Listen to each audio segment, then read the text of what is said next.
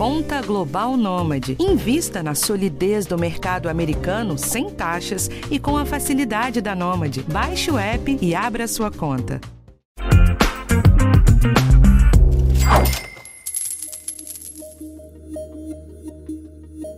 Os últimos anos marcaram uma mudança bem importante no sistema bancário brasileiro. Um setor que era extremamente concentrado e dominado por poucos nomes, viu uma porção de novas empresas surgirem totalmente digitais. Como em tantos outros setores, a pandemia deu uma boa acelerada nesse processo de digitalização.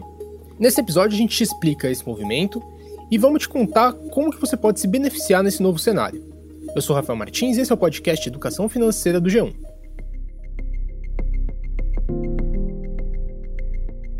Bom, gente, ter uma conta digital virou uma realidade bem comum.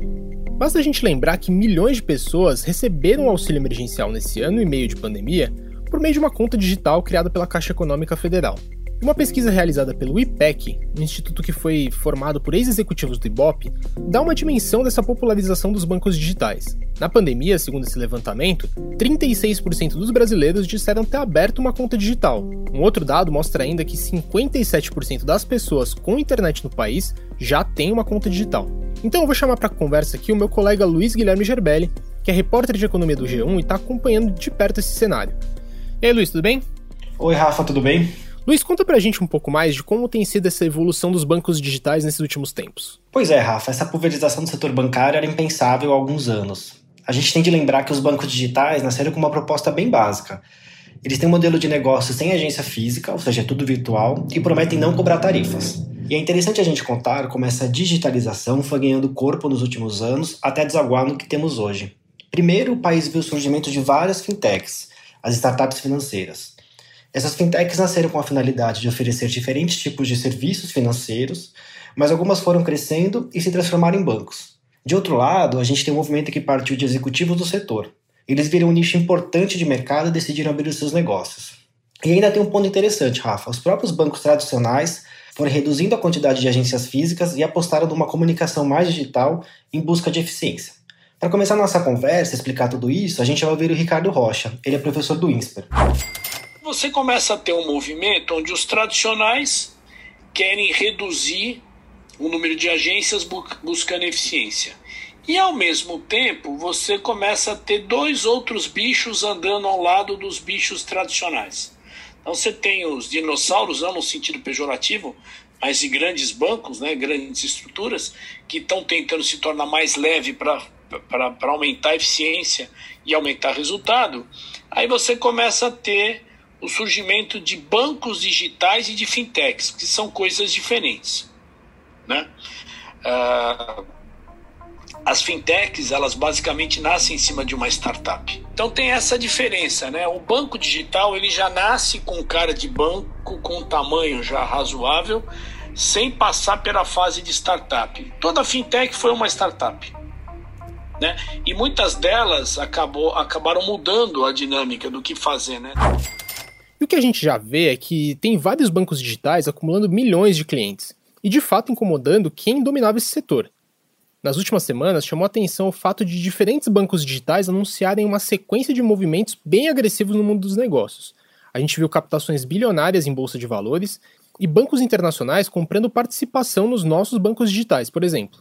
Isso mesmo, Rafa. No começo do podcast, a gente falou sobre como o pagamento do auxílio emergencial ajudou muitas pessoas a migrarem para esse mundo dos bancos digitais.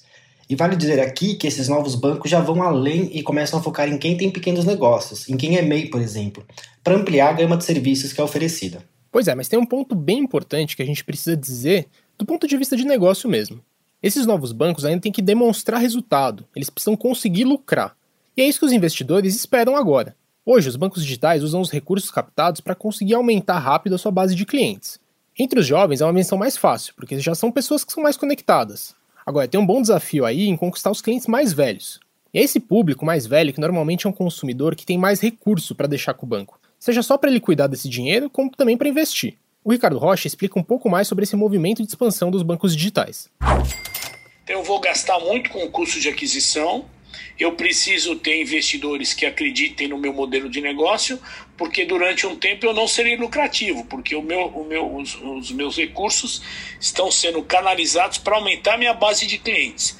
A partir do momento que essa minha base de clientes permite uma escala, então aí sim eu vou fazer todos os esforços para rentabilizar uh, o meu negócio. Então o desafio é transformar cliente em resultado. Mas aí, Luiz, o que, que o nosso ouvinte precisa saber para ver se vale a pena ou não migrar para um banco digital? Primeiro de tudo, o consumidor sempre ganha com mais concorrência. E isso é positivo para o mercado como um todo. Mas é preciso pesquisar bem, né, para sair abrindo conta por aí. Primeiro, se tiver alguma dúvida sobre a empresa, vale pesquisar no Banco Central se aquela instituição é confiável e está autorizada a funcionar como um banco. E segundo, analisar bem se os serviços e pacotes oferecidos pelos bancos digitais vão ser úteis para você ou até para o seu negócio, caso você queira abrir uma conta como MEI, por exemplo. Para esse episódio, a gente também conversou com a Miriam Lund. Ela é planejadora financeira e comenta sobre essa necessidade de se fazer uma boa pesquisa. Então, é muito importante né, que você é, é, conheça né, a instituição que você está entrando e, se necessário, confira junto ao Banco Central do Brasil se é, é uma instituição, se é realmente um banco e sendo banco, as garantias estão formalizadas e legais, sem risco nenhum ou risco adicional para você. É, e essas garantias citadas pela Miriam são super importantes. Se a instituição tiver qualquer tipo de problema financeiro, você fica protegido pelo FGC, que é o Fundo Garantidor de Crédito. Ele garante que, mesmo se o banco quebrar, você vai receber a totalidade ou uma boa parcela dos seus recursos que foram aplicados. O que, que é importante você saber? Que os bancos digitais também são garantidos pelo FGC, Fundo Garantidor de Crédito, que garante até 250 mil reais, ah, conta corrente, saldo de poupança, saldo em CDB e saldos em LCI e LCA, principalmente. Bom, Luiz, e para o futuro, hein? Como que essas mudanças vão continuar se desenvolvendo? Por tudo que a gente comentou, Rafa, essa mudança no setor bancário do Brasil parece reversível. A gente vê os bancões se movimentando cada vez mais para migrar para o digital e as novas empresas seguem captando recursos e crescimento de novos clientes. O que dá para imaginar é que o setor deve passar por uma consolidação grande. A Miriam ajudou a gente a entender o que vem por aí. Vamos ouvir. Quando um banco grande faz a opção por ter um digital, ele até cria um nome novo ele uh, ele está ali oferecendo serviços mais baratos. Né? Então, esses bancos eles vão continuar a ter essas duas unidades, a unidade grande, presencial, a agência para aqueles clientes que não se adaptam ao digital e vão ter essa parte digitalizada, ou seja, esse banco com atendimento virtual que o crescimento vai ser muito grande a partir de agora.